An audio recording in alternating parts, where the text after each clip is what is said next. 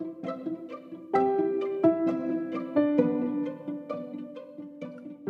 beabá da sustentabilidade.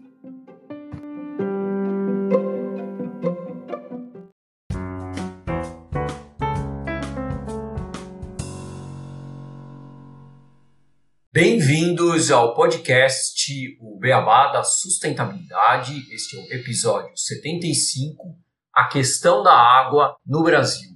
Nós sempre falamos da importância de inovar para buscarmos o desenvolvimento sustentável. E a nossa convidada de hoje é a Ana Luísa Bezerra, fundadora e CEO da Sustainable Development and Water for All, SDW, startup socioambiental cuja missão é desenvolver tecnologias hídricas que mudam vidas, criando soluções sustentáveis que resolvam diversos problemas através da gestão, geração e tratamento dos recursos hídricos. Tudo bem, Ana Luísa? Tudo bem, Renato? Como estão vocês? Oi, Gustavo, tudo ótimo. Oi, Renato. Muito obrigada pelo convite. Oi, Gustavo. Oi, Ana. Tudo bom com vocês? Prazer receber você aqui, Ana, a gente poder conversar sobre esse tema muito importante, levar para os nossos ouvintes soluções que possam inspirá-los a pensar nessa questão da água e como solucionar ela também. E, como sempre, a gente traz uma notícia para abrir o episódio e hoje ela não é tão boa. Saiu no Jornal Nacional, na Rede Globo, no dia 21 de março desse ano de 2022. E essa reportagem mostra que, segundo um levantamento feito pela Confederação Nacional da Indústria, 40% da água potável do país se perde em seu trajeto, seja por vazamentos ou por ligações clandestinas. E também essa pesquisa diz que é necessário investir 42 bilhões de reais até 2033 para redução em 50% desse desperdício. Além disso, o levantamento do Instituto Trata Brasil demonstra que esse desperdício tem aumentado recentemente, com 2,5% de aumento entre 2015 e 2019. Então, a notícia reforça aí um pouco o porquê que a gente está trazendo o tema da água potável, que é um recurso primordial para a nossa existência. Sim, além de ser um recurso que a gente tem muito que melhorar na maneira como a gente gerencia ele no Brasil. E bom, a água ela é o recurso natural mais importante que existe, né? A gente já falou isso algumas vezes aqui, mas a gente vai sempre repetir isso quando falar de água. E o Brasil novamente, é privilegiado nesse sentido. A gente tem 12% das reservas de água doce de todo o mundo. No entanto, a gente tem regiões no país em que esse recurso, ele historicamente, ele não tem chegado à população. A gente tem né, já o exemplo de Graciliano Ramos na obra-prima Vidas Secas, que foi escrita já no ano longínquo de 1937, ele já demonstrava essa escassez e o impacto disso na vida da população. Né? Aqui só um trechinho do livro. Um dia, quando as secas desaparecessem e tudo andasse direito, seria que as secas iriam desaparecer e tudo andaria certo? Não sabia. Bom, isso aqui é um pouco de cultura no beabá. E bom, isso há 80 anos atrás. E essa crise hídrica ela só tem se agravado. O Brasil ele perdeu nos últimos 30 anos quase 16% de sua superfície de água, o que representa 3,1 milhões de hectares. No ano de 91, a área hídrica nacional ela era de quase 20 milhões de hectares. Em 2020, tinha caído então para 16,6. É uma redução que é equivalente a uma vez e meia toda a região do Nordeste. Esses dados eles compõem uma ampla pesquisa sobre perda florestal e hídrica desde o ano de 1991, divulgada em 2021 pelo MAP Biomas. E o estado que teve a maior perda foi o Mato Grosso do Sul, com queda de 57%. Em 1985, esse estado tinha 1,3 milhão de hectares cobertos por água e agora são um pouco mais de 589 mil hectares. Bom, Renato, e falando do Nordeste, que, como eu falei já do Vidas Secas, né? sempre falamos de seca e de pouca água, não é verdade? Bom, de forma relativa, dentro do Brasil isso é uma verdade, Gustavo. Porém, quando a gente toma por base os potenciais per capita por ano de água em cada um dos estados do Brasil, que é representado pelo quociente do volume das descargas médias dos rios, que é dado pelo Departamento Nacional de Águas e Energia Elétrica, e faz um comparativo com a população, dado pelo IBGE, o Instituto Brasileiro de Geografia e Estatística, a gente verifica que, mesmo naquelas que compõem a região Nordeste, por exemplo, os valores são relativamente importantes. Por exemplo, um pernambucano dispõe em média de mais água do que um alemão. O pernambucano tem em torno de 1.320 metros cúbicos por habitante por ano de água, enquanto os alemães possuem 1.160 metros cúbicos por habitante por ano.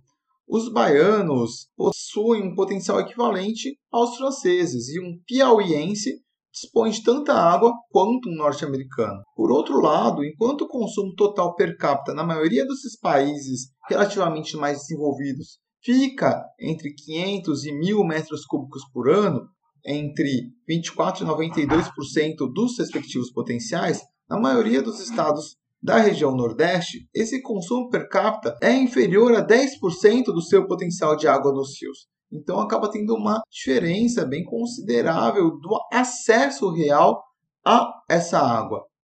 A crise de água no Brasil, especialmente na região Nordeste, era resultante de uma intervenção altamente predatória nesse espaço, levando a um efeito que é perverso de aplicar a um fenômeno que é marcadamente estrutural políticas seladas por uma visão conjuntural que induzem a um cultivo do problema, ou seja, não querem que a situação mude. Entre os fatos que muito contribuem a essa situação de água no Brasil, principalmente na região Nordeste, a gente pode destacar os seguintes.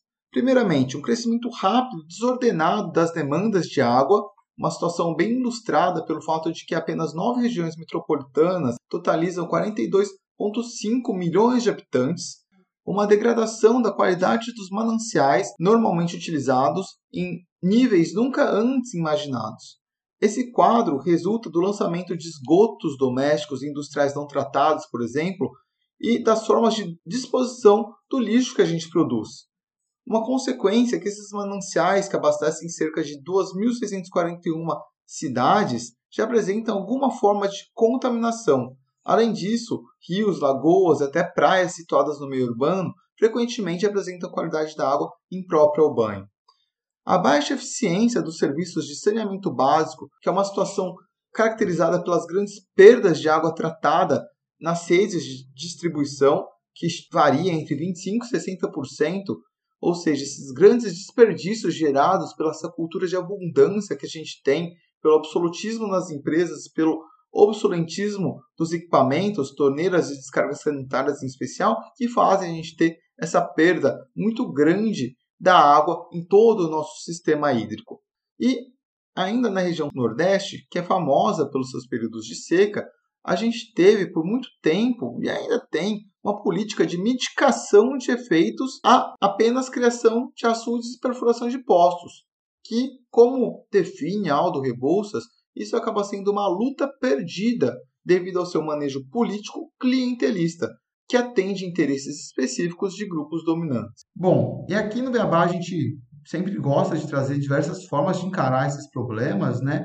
E a Ana, acho que ela tem uma história muito interessante do desenvolvimento de soluções da SDW e a sua atuação, um grande exemplo para a gente usar essa tecnologia, inovar e combater esses problemas de água e seca que a gente enfrenta, principalmente na região Nordeste, tentando levar água potável para todos. Então eu queria começar, Ana, né, te chamando aqui para nossa conversa, obviamente, e que você nos contasse um pouco mais com detalhes como que você se tornou uma empreendedora social, por que que você buscou, é, obviamente trouxemos aqui toda uma contextualização, mas que ponto que você viu que a água era o problema principal que você deveria atuar e como foi esse processo para a criação da SDW? Ah, então, Renato, é, são dados muito conflituantes mesmo que você traz e que chamam a atenção da gente da urgência que é se debater e trabalhar com água e saneamento. E essa foi uma questão que não me chegou assim de cara. Eu comecei muito nova a atuar nessa área. Hoje eu tô com 24 anos, mas eu comecei aos 15 desenvolver o trabalho com água. E o que me levou a isso foram diversos fatores, coincidência ou não, que me empurraram a seguir esse caminho, que eu não me arrependo e que eu não pretendo sair, talvez nunca assim na minha carreira profissional. Então, desde criança eu sempre quis ser cientista. Eu queria resolver um tema que fosse de alta relevância global. É, eu sempre me imaginava assim como uma cientista que iria atuar para resolver questões, quem sabe, como câncer, questões que envolviam problemáticas que são extremamente desafiantes. Mas eu nunca tinha enxergado em água como um grande desafio. Para mim, eu tinha água em casa, era algo essencial à vida e que não me parecia ser um problema. Até que com 15 anos eu li Vidas Secas de Graciliano Ramos e já comecei a pensar, peraí, tem alguma coisa errada. Será que nem todo mundo tem água dessa forma disponível como eu imaginava? Apesar de às vezes até a gente pesquisar sobre isso superficialmente, a gente nunca consegue entender de fato como é a realidade sem passar por ela. E a literatura, apesar de não ser passar pela realidade, ela consegue trazer essa percepção um pouco mais emotiva de você simular aquela experiência através da leitura. E eu comecei a me aprofundar, tentar pesquisar mais sobre isso, até que o empurrãozinho que faltava chegou. Que coincidentemente, como eu falei, foram diversos fatores, Aquele ano, quando eu tinha 15 anos, era 2013, era o Ano Internacional pela Cooperação da Água, e eu vi um cartaz de um prêmio de jovem cientista que era para desenvolver projetos relacionados à água por conta do tema do ano. E aquilo para mim foi o que faltava. Eu já tinha a curiosidade, já tinha vontade de ser cientista.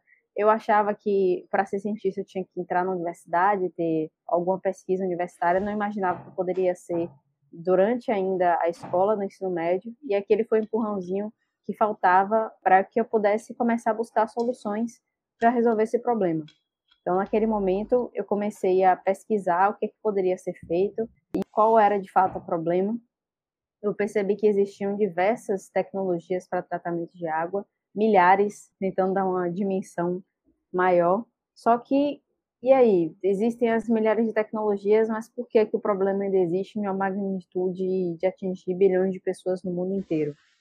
Eu comecei a identificar que essas tecnologias, a maioria delas existem para pessoas que têm poder aquisitivo ou que são desenvolvimentos tecnológicos que às vezes nem saem do papel, não vão ao mercado. E aí existe um grande gap entre desenvolver a tecnologia e essa tecnologia ter uma viabilidade de ir a campo e resolver de fato o problema. E foi aí que eu quis tentar me envolver o máximo possível, porque eu não queria desenvolver algo que ia ficar no papel para sempre e não ia servir para nada. Eu queria desenvolver alguma coisa que fosse de fato ter um impacto relevante na sociedade. E aí eu achei uma tecnologia que também, com as minhas limitações de ter apenas 15 anos, não ter nem dinheiro, nem acesso ao laboratório, tinha que ser algo simples o suficiente para tanto que eu pudesse desenvolver quanto que as pessoas que estivessem em campo pudessem ter uma manutenção, continuar usando por muito tempo. Então, esses foram os princípios que eu entendi que seriam essenciais para que tivesse a viabilidade da própria tecnologia. E aí eu achei uma metodologia que usava a luz do sol para tratar a água, então, de forma muito simples, natural e gratuita, né, considerando que o sol está disposto aí para todo mundo de graça. E comecei a entender quais eram as limitações, porque para mim já era fantástico. Poxa, se já existe isso, por que, que o problema não está resolvido? Eu fui entender que existem algumas limitações tecnológicas e culturais para que essa metodologia não atendeu assim a grande demanda que ela poderia estar tá atendendo. Tentando só citar algumas, tem a própria questão de geralmente é utilizado garrafa PET e os cientistas não recomendam muito o uso com garrafa PET porque exposto ao sol libera substâncias químicas que são tóxicas ao humano e podem até gerar câncer no futuro. Temos a questão da própria limitação da garrafa, que é, só pode ser trabalhada até 2 litros de água. A limitação de tempo são de 6 a 48 horas de exposição, sendo que a pessoa não tem nenhum tipo de certeza de quando que essa água está pronta. Então não tem nenhuma mudança de coloração, de cheiro, de sabor. E aí atinge o fator cultural. Se a pessoa não está vendo que está tendo uma melhoria naquela água, ela não confia que aquela água está sendo tratada. Então, termina que, apesar dessa metodologia já ser utilizada por cerca de um milhão de pessoas, ainda não é nada comparada com o potencial que ela poderia estar sendo atingida. Que é o nome dela é SODIS, é Solar Water Disinfection, uma sigla em inglês, para desinfecção solar da água. E aí, baseado nessa metodologia, eu tentei desenvolver um produto que pudesse resolver esses parâmetros que estavam faltando e dar uma certa confiabilidade. Claro que não foi o que hoje é o, o que foi o produto que eu comecei a desenvolver aos 15 anos, não é exatamente o que foi naquele início, mas eu consegui sim criar o primeiro protótipo, submeter para o edital, não ganhei, porque de fato era um protótipo que estava extremamente limitado, muito simples e pouco efetivo, apesar de ter sim uma eficiência para o tratamento de água. Mas eu já estava ali tão apaixonada, tão envolvida e sabia do potencial que a tecnologia tinha para resolver o problema. Eu continuei desenvolvendo em paralelo assim, a escola, depois ingressei na universidade. Fiquei frustrada por não conseguir apoio né, de nenhuma instituição para poder dar o suporte de desenvolver. Né? Ninguém acreditava em mim, né? Quem ia acreditar que uma menina de 15 anos de ensino médio desenvolveu sozinha uma tecnologia para tratar água que podia ser aplicada para o sertão. Então, não tinha nem contatos para falar com pessoas importantes que poderiam validar isso para mim, nem apoio efetivo de nenhuma instituição. E aí, quando eu ingressei na universidade, comentando isso com alguns professores, um deles terminou me incentivando a criar uma startup, e foi assim que nasceu o STW, que hoje se chama Sustainable Development and Water for All, até pouco tempo atrás era Safe Drinking Water for All. O nome em inglês justamente porque sempre o pensamento era de ter uma tecnologia, ter um trabalho de acesso à água e saneamento que seria de impacto global, não apenas local no Brasil. E o nome internacional facilitaria esse processo no momento que isso fosse ocorrer. Hoje a gente já tem, não vou dar spoiler né, de, de tudo que já aconteceu, mas hoje o Aqualuz ele é a nossa principal tecnologia, já está na sua versão número 13 em termos de avanço de produto e já impacta ainda um número muito pequeno de pessoas, mas que para a gente já é um alcance fantástico frente a todas as limitações de incentivo, de apoio que a gente tem. Hoje ele já impacta mais de 4 mil pessoas no Brasil, especificamente em 15 estados do Brasil, e tem sido uma jornada muito importante, não só para mim, mas por toda a equipe que hoje a STW tem. Eu não sou mais uma empreendedora solo, já tenho uma sócia, tenho uma equipe que é extremamente importante para que todo esse resultado que a gente tem alcançado seja ainda mais impactante. Muito legal escutar a sua história e acho que deve inspirar quem está nos ouvindo também a procurar empreender, a inovar e a buscar soluções para melhorar a vida dos outros. E aí, uma pergunta um pouco mais focada na solução: como funciona o Aqualuz? Eu tendo acesso a qualquer tipo de água, eu vou conseguir tratar com a, com a luz, ela vai servir para qualquer tipo de comunidade. Como é que é esse tipo de solução para os nossos ouvintes entenderem melhor? Certo, então vou tentar explicar assim de uma forma didática, porque de fato é um pouco complexo entender, mas com alguns exemplos fica muito fácil. Quando a gente trabalha com desinfecção solar da água, desinfecção significa que é um processo de matar os micro-organismos que estão naquela água. Metais pesados, água salobra não é resolvido com esse processo. É um processo que só resolve a parte microbiológica e água ela pode apresentar problemas microbiológicos, físicos e químicos então a gente não consegue resolver o problema de qualquer tipo de água. Consegue resolver só daquela água que tem uma contaminação microbiológica, que é o cenário que hoje a gente encontra no Nordeste para aquelas famílias que têm as cisternas. É, cisterna é um reservatório que elas utilizam para armazenamento de água, para enfrentar mesmo a questão da seca, porque elas não têm, na maioria das vezes, uma rede de abastecimento de água regular, ou nem existe essa rede de abastecimento como 99% das casas que a gente já trabalha, elas sequer têm atendimento de rede nem de água nem de esgoto. Então elas precisam ter uma fonte de água agora mais próxima de casa. Antes, há muito tempo atrás, até na época do Graciliano Ramos, o que acontecia era que elas tinham que percorrer quilômetros até achar uma fonte de água que era muito mais contaminada do que essa que elas encontram na cisterna. Então, estudos científicos comprovam, já tem centenas de estudos aí aqui no Brasil mesmo, que comprovaram que a água de cisterna ela já tem uma alta qualidade físico-química, ou seja, não tem problema de metais pesados, não tem problema de ser uma água salubra, na maioria dos seus casos, só tem problema microbiológico, que é justamente o que causam as doenças de veiculação hídrica. Então, causam diarreia em criança, nos adultos também, idosos, e esse é o principal problema que é gerado a partir da água contaminada, as doenças de veiculação hídrica, termina tendo um efeito até sistêmico na economia, na educação dessas pessoas. Então, quando a gente atua com Aqualuz, a gente atua especificamente nesse público. A gente não consegue atuar com Aqualuz, por exemplo, com famílias que tenham água salobra ou que, enfim, sejam de uma região que chove muito, porque também tem a limitação climática, a gente precisa do sol.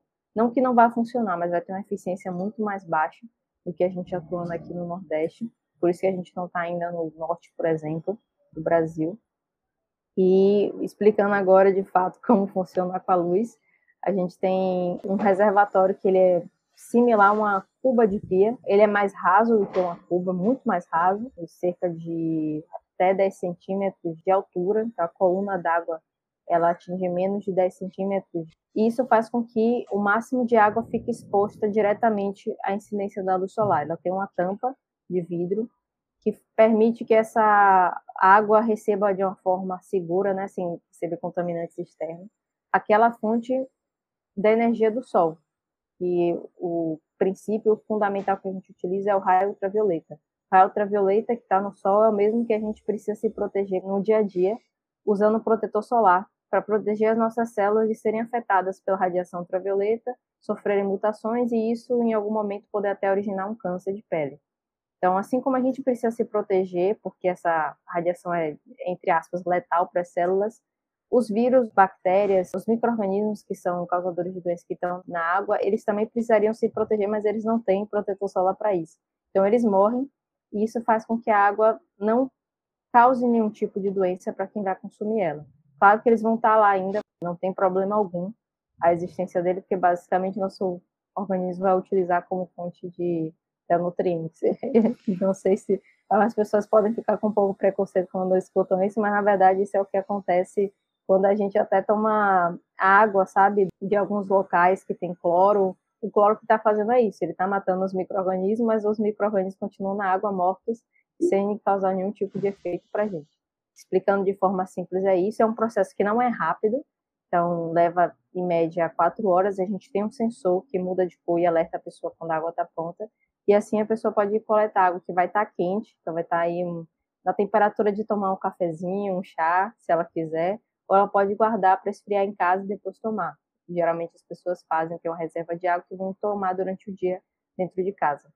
Uma dúvida, Ana, você falou que ele demora quatro horas para ficar pronto, mas dentro dessa cuba que vocês usam, quanto de água consegue processar ao longo do dia para o consumo das pessoas? E como que é? Porque você citou do problema de se usar às vezes garrafas PET, né, que não é muito recomendado. Vocês usam quais materiais? É tudo de vidro? É alguma outra estrutura? Vou abusar mais um pouquinho. Onde que você teve contato primeira vez com essa tecnologia para falar, opa, que legal, foi lendo mesmo, pesquisando? Porque parece muito coisa às vezes de filme que a gente vê em algum lugar. Imagino que talvez ela já deva ser utilizada há muito tempo não, não tenho conhecimento, né? Mas queria também, se você puder falar um pouquinho para a gente. Sim, começando pela última, essa tecnologia, essa metodologia em si, é, o conceito dela já existe há mais tempo do que eu tenho de vida, mas a metodologia em si, como é um processo natural, ele já ocorre há milhares de anos. Então, muitas sociedades antigas já utilizavam essa metodologia para ter um certo tratamento de água, apesar de não entender o que é estava sendo feito de fato ali. Mas hoje ela tem esse nome e ela é indicada, inclusive, pela própria Organização Mundial da Saúde como metodologia alternativa de tratamento de água em regiões é, em que não tem assim outro tipo de opção. Ela não é para ser a primeira e única opção da pessoa, mas é para ser aquela em cenários em que outras opções não são viáveis. Então, por isso que pessoas do centro urbano ou que têm um poder aquisitivo maior, às vezes têm umas opções melhores em termos até de tratamento, que no caso, não podem ser aplicadas exatamente na região de campo, porque precisam de manutenção constante, tem um custo maior. Então não termina tendo a melhor viabilidade financeira. Mas respondendo as outras perguntas, hoje a gente tem 10 litros de capacidade no Aqualuz.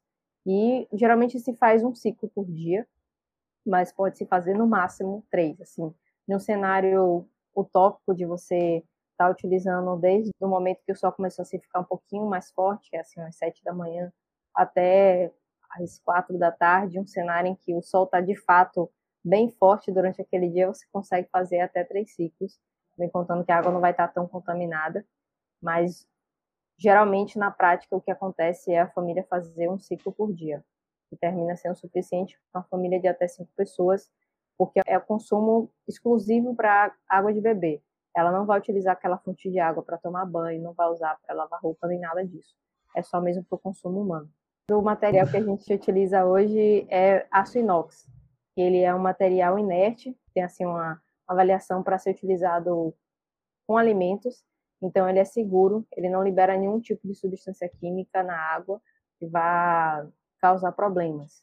Até em termos de manutenção, a gente não aconselha a família a ficar usando nada áspero para que justamente essa propriedade do aço seja mantida. Acho que ficou bem claro como é que funciona e como é que é a atuação da STW nessas regiões. E aí eu queria fazer uma pergunta mais relacionada então com essa atuação que vocês têm, né? Porque vocês têm trabalho em várias regiões, principalmente no Nordeste, né, no sertão, onde existe a seca, existe a crise hídrica e existe uma dificuldade das pessoas de terem a água de forma corrente. O que, que você acha, como estudante do tema da água, que a gente pode fazer para diminuir essa crise ou para facilitar o acesso à água às pessoas no nosso país? Essa é uma questão é muito complexa porque na prática é, impacta na disponibilidade de água e até no preço que a gente paga para ela terminam sendo os consumidores pessoas físicas. São as grandes instituições, são até em termos de agronegócio, são os que mais consumem. E se a gente for fazer uma análise na prática, tudo que a gente consome que é dessa cadeia, a gente termina não pagando o preço que era para ser pago por conta do consumo de água. Para, por exemplo, para a gente comer um pedaço de carne, a gente às vezes paga, sei lá, um hambúrguer, 8, 10 reais naquele hambúrguer, o que era para a gente pagar se a gente fosse pagar o preço que é gasto de água em toda a cadeia de produção, na alimentação do gado, na alimentação das pessoas que trabalham ali, é, era para a gente estar tá pagando 50 reais naquele pedaço de hambúrguer. Claro que tem várias outras questões polêmicas, mas na produção de roupa também é gasto muita água para tintura, para lavagem, para tirar aqueles químicos e até para diluir aqueles químicos. É tanta coisa que termina sendo tão complexo que as pessoas às vezes não se atentam para prestar atenção e perceber o quanto aquilo impacta na ponta de pessoas que estão lá no Nordeste sem acesso à água. É um efeito sistêmico e é um efeito que mostra que o problema da crise hídrica e da questão até climática que termina tendo um efeito muito grande nessa parte também, como a gente pode perceber em locais de seca aqui no Nordeste, em algumas comunidades secas do semiárido, a gente teve problemas com enchentes aqui na Bahia pela quantidade de chuva que teve em um curto período de tempo, enquanto outra parte da região que era para estar chovendo muito ficou seca, a parte do sul. Isso acontecendo também em outros países que já cria uma desregulação ainda maior e vários outros problemas sociais e econômicos. Mas se a gente for parar assim no dia a dia, o que a gente pode fazer que não vai ter assim uma consequência tão grande, mas que é importante para a gente já ter aquela percepção de consumo de água e até uma percepção maior de que, de fato, apesar de serem instituições que estão fazendo esse grande dano em maior quantidade, quem trabalha nas instituições são as pessoas. Então, se as pessoas que trabalham nessas instituições começarem a ter um pensamento um pouco mais sustentável sobre a água, eu acho que aí a mudança de fato vai começar a acontecer, porque elas vão começar aquele princípio de afetar quem está assim mais próximo de ver aqueles hábitos. E, enfim, a gente teria uma mudança de fato efetiva para o consumo de água. Mas no dia a dia, não tomar banho com chuveiro aberto o tempo todo, nem escovar dente, tentar aproveitar a água da máquina de lavar, se for possível, também não ficar lavando roupa o tempo todo, porque além da água está gastando energia, tentar guardar para, sei lá, fazer poucos ciclos por semana de lavagem de roupa. Esses aí seriam os mais básicos, né? Também não lavar carro com mangueira na calçada, tentar lavar com balde, enfim, a seco, quando possível. Existem várias iniciativas tecnológicas que estão avançando para a gente ter um máximo de economia de água. Eu acho que isso é importante para pegar essas pequenas porcentagens do nosso consumo como pessoas físicas, mas eu acredito que o mais afetante sempre vai ser as grandes empresas, as grandes instituições que trabalham com esse grande consumo de água. Assim, eu acho que a gente tem que sempre cobrar isso das instituições. Né? A gente trouxe alguns exemplos aqui, por exemplo, a gente fez um episódio sobre moda e a gente trouxe um exemplo da empresa que foi entrevistada que eles fazem já um, uma calça jeans com um copo de água e antes usava mais de mil litros por calça jeans e agora eles têm uma tecnologia que eles precisam só de um copo de água. Então, isso a gente precisa realmente forçar das organizações, porque realmente, onde que é mais importante, né? Você usar água para as pessoas viverem, para as pessoas beberem ou para fazer calça jeans? Exatamente. Esse... esse gerenciamento correto do recurso é fundamental. Eu queria fazer uma pergunta talvez um pouco polêmica aqui, Ana. Imagino já a sua resposta, mas para a gente trazer para a discussão, que a gente vê algumas grandes empresas que monopolizam fontes de água potável, né? E isso acaba sendo até contra o princípio de todo o desenvolvimento sustentável, né? Porque a água é um recurso básico, todos deveriam ter acesso a ela, mas aí você pega um ponto que você trouxe lá no início do episódio, tipo a segurança de consumir a água. E aí as empresas se usam desse discurso e algumas falam que toda a água deveria ser inclusive privatizada. E você já não traz uma solução que vai na contramão desse pensamento de vamos ser uma resistência e a água é de fato para todos. Todo mundo deveria ter acesso a uma água de qualidade. Como que você vê que a gente pode se posicionar e fazer o enfrentamento para que a gente tenha esse recurso de fato livre, disponível, para que todos tenham acesso sem ter a necessidade de estar tá comprando a água, estar tá pagando, porque é um recurso básico. Todos têm acesso e deveriam ter acesso em igualdade a ele. Essa é uma questão polêmica e complexa, porque para a gente que está aqui nos centros urbanos, ter uma solução desse porte funcional é ainda mais complexa, por ter, no nosso intermédio, ter aí as empresas que estão fazendo a gestão, as concessionárias de saneamento, são responsáveis por isso. Então, a gente tem aí as públicas, as que são uma parte pública, uma parte privada, tem outras que são 100% privadas, e tem vários questionamentos, problemas, prós e contras de cada uma delas. A pública também tem seus problemas, a privada também tem seus problemas, e isso faz com que para a gente que está vivendo numa questão que é uma população gigantesca em uma concentração de terra limitada, considerando que a gente tem de cenário no Nordeste, assim, nas zonas rurais, que são poucas pessoas para muita terra, e aí a gente consegue ter assim uma certa facilidade entre aspas, né, porque são problemas diferentes de ter essa gestão mais simples do recurso hídrica eu diria que o centro urbano, eu não me sinto muito confortável de propor soluções, porque é um cenário muito diferente do que eu trabalho e muito mais complexo em termos de viabilizar algum tipo de solução. Mas para até deixar um pulga atrás da orelha para as pessoas que consomem água mineral. Muitas não sabem, mas o que a gente paga quando consome a água mineral é basicamente a logística e a embalagem. A água que está ali é de uma fonte pública que qualquer pessoa poderia chegar lá encher um galão, em tese, né? Que aí, entre a, a teoria e a prática, eu já não sei, nunca cheguei a fazer isso. Não sei se ter algum tipo de impedimento, alguém tentando bloquear a passagem. Mas, em tese, a pessoa podia chegar lá, encher a garrafa dela e até a mesma qualidade de água, porque essas empresas não podem, né? Alterar a composição daquela fonte mineral. Isso, inclusive, acontece no município aqui próximo da região metropolitana de Salvador, que se chama Itaparica, eles têm uma fonte de água mineral gratuita em que os moradores podem ir lá e abastecer seus galões gratuitamente, que vão ter água de qualidade, inclusive a gente até já testou essa água, porque de fato é uma água potável.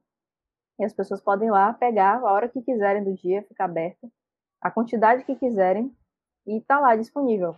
É claro, um município relativamente pequeno, né? Acho que não funcionaria aplicar isso em São Paulo, mas é um case interessante. Ali eu consideraria um centro urbano intermediário, porque não é assim uma cidade 100% desenvolvida, tem aquelas características de interior, porque é o interior, mas ao mesmo tempo está próxima a Salvador. Tem um deslocamento por ferry, mais ou menos uma hora, uma hora e meia, consegue é, chegar até lá. Então, projeto de ponte também vai ser construído e vai facilitar esse processo, essa viagem vai ser mais curta e vai aproximar ainda mais. E a gente tem lá já um case de que a água está sendo distribuída gratuitamente. Muito bom. Eu lembro, você falou de São Paulo, só um comentário, que tem uma fonte lá também, acho que da Água Petrópolis, perto do bairro do Brooklyn, ali, Brooklyn Velho.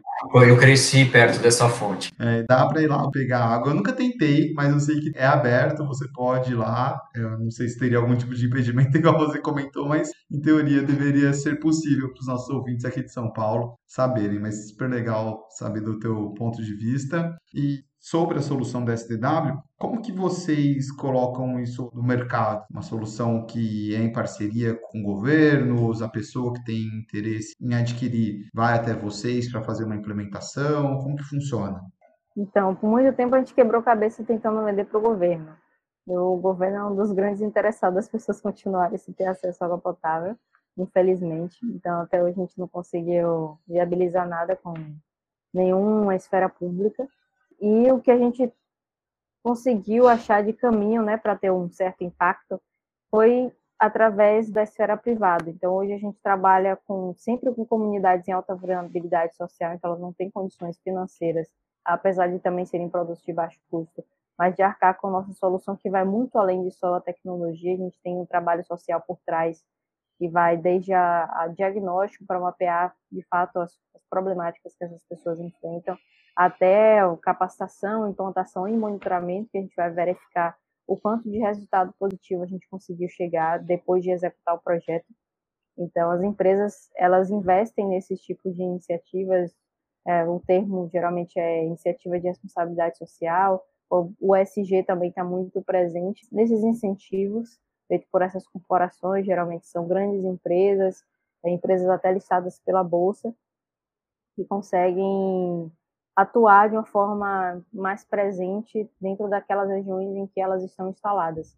Então, a gente trabalha com muitas empresas que estão lá, naquelas zonas rurais, estão inseridas lá, estão gerando os seus lucros através daquela exploração daquela região, e elas revertem essa parte para projetos que vão beneficiar as comunidades no entorno. Claro que aí existem empresas boas, empresas ruins, empresas que fazem greenwashing, empresas que não fazem, também pontos positivos e negativos, mas foi a forma que a gente achou de conseguir levar um resultado positivo para essas comunidades com o que estava disponível, né? Já que o governo não tinha, interesse, a gente conseguiu essa forma de viabilizar, que ainda não tem assim o grau de potencial e de escala que o governo teria se conseguisse viabilizar um projeto, mas ainda assim é melhor do que ficar parado esperando o interesse do governo cair do céu. Com certeza, e mostra um pouco do que a gente falou lá no começo, né? Que realmente tem gente que quer que continue com esse problema, não quer resolver o problema, porque pode ser que o problema dê votos e tudo isso nesse sentido. E eu queria fazer uma última pergunta em relação ao que você vê como futuro para esse DW, porque vocês também colocam né, de atuar com o desenvolvimento sustentável e qual que é a visão de futuro que você tem para a empresa e para o mundo como um todo, né? Porque a gente precisa realmente de mais empresas e mais negócios que sejam sociais e sustentáveis, né? Porque a gente vê que a gente está numa situação no mundo que a gente precisa mudar a direção que a gente está indo para conseguir ir para uma direção que seja realmente sustentável para toda a população e para o planeta também. É, eu dividiria em dois pontos o nosso grande interesse como STW, o meu também como profissional, trabalho no saneamento básico. O primeiro deles é de desenvolver soluções que tenham viabilidade de ser aplicadas para comunidades que estão vulneráveis. Então, a gente atua lá na ponta mesmo com aquelas pessoas que estão esquecidas, não são vistas e possuem essa grande problemática que afeta como um todo a vida delas. Então, só o Aqualuz, por exemplo, como solução, não é uma solução que vai resolver o problema de todas. Por isso que a gente já tem hoje um portfólio com cinco produtos e já tem até um impacto maior do que o Aqualuz tem sozinho. Hoje já são mais de 15 mil pessoas beneficiadas com as nossas soluções. Variam desde acesso à água potável, a saneamento básico, que a gente tem tanto para banheiro sem uso de água, até tratamento de águas cinzas usando plantas. Mas o segundo ponto, que eu diria que é até um dos assim, uma relevância um pouco diferente, né, do que a gente costuma trabalhar, é de incentivar e trazer a grande relevância que esse tema merece. Água e saneamento é um tema muito amplo e que precisa que as pessoas, entre aspas, viralizem, sabe? Que as pessoas ganhem a atração que elas precisam para que esse mercado seja mais popularizado, outras iniciativas sustentáveis, outras empresas ingressem para também trabalhar nesse mercado, é, outras ONGs também ganham a visibilidade que eles precisam e o problema seja resolvido em escala o mais rápido possível. A gente tem como ODS 6, pessoal água e saneamento, da Agenda 2030 da ONU, uma meta para alcançar acesso à água e saneamento básico para todos até 2030, e a gente está muito longe de alcançar essa meta, que vem caminhando a passo de tartaruga. Em termos de Brasil, eu vejo estagnado, né? Desde que eu comecei a trabalhar com isso, eram 35 milhões de pessoas sem acesso à água potável e 100 milhões sem acesso ao saneamento básico. Já se passaram nove anos e eu vejo que o número não mudou, continuou mesmo. Então, é frustrante e tenho certeza que se a gente conseguir trazer a visibilidade que o tema merece, as coisas vão começar a mudar. Perfeito, Ana. Muito bom ter essa sua visão de futuro para o mundo, para a situação da água e também para a empresa de vocês. Acho que deixa uma mensagem bem legal para os nossos ouvintes. E é muito bom a gente escutar a sua história. Acho que ela é muito inspiradora e principalmente para as pessoas mais jovens começarem a buscar. A gente fala muito com várias pessoas aqui de que as novas gerações vão trazer as soluções. Né? Eu acredito realmente nisso, mas penso que todas as gerações têm que buscar né, essas soluções. Nunca é tarde para se iniciar um processo, um desenvolvimento que abarque os grandes problemas que a gente tem como sociedade, principalmente nessa questão da sustentabilidade. Então, fiquei muito feliz de conhecer a sua história. Fica aí com a gente que a gente vai trazer as nossas curiosidades antes da gente nos despedirmos aqui desse episódio.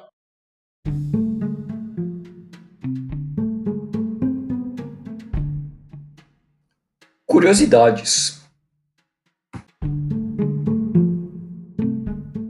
Nós falamos neste episódio das gigantescas perdas de água na rede de saneamento brasileira. Mas você sabia que existe um país que, usando de muita inovação e tecnologia, conseguiu baixar a sua perda de água para números inferiores a 8%? Isso. E esse país é um pequeno país no Oriente Médio e que não tem abundância de água. Isso mesmo, precisa tratá-la da melhor maneira para que seus 9 milhões e meio de habitantes possam usufruí-la. Você já descobriu qual é este país? Bom, esse país é Israel, que com tecnologia de ponta e inovações tem conseguido este feito. Entre os projetos que Israel tem executado para alcançar esses resultados, destacam-se o uso de um complexo algoritmo matemático transformado em software que analisa dados brutos de sensores e medidores incorporados aos sistemas e redes de água, de forma a detectar anomalias como explosões de tubos, vazamentos, medidores defeituosos, queda ou alta de pressão. Outra solução é o uso de sensores acústicos para manutenção preventiva que conseguem detectar vazamentos milimétricos e também o aproveitamento do fluxo da água para obter energia necessária para manter esses sensores funcionando. Israel é o grande exemplo de que, usando-se de tecnologia e de inovação, a gente consegue reverter esta perda de água e maximizar o uso deste recurso tão importante para a nossa vida. Bom, é isso, essa curiosidade do dia de hoje. Muito interessante essas soluções de outros locais também, para a gente se inspirar e buscar cada vez mais solucionar o problema da água e sempre conectando e trazendo ideias diferentes. Queria agradecer mais uma vez aqui a todos os nossos ouvintes por nos escutarem e principalmente a Ana pela participação, toda a contribuição, história. Parabéns por todo o trabalho. Ana, volte mais vezes aqui no nosso podcast. Obrigado. Obrigada, pessoal. Foi um prazer e honra. Obrigado, Ana. Foi um prazer nosso também. A gente gostou. Acho que se desse, a gente ficava horas aqui conversando sobre o tema. E, bom, agora pedindo, voltando para os nossos ouvintes e ouvintas, que deem o nosso like no podcast, as cinco estrelas no Spotify, que aqui o Beabá é sustentável. Até o próximo episódio.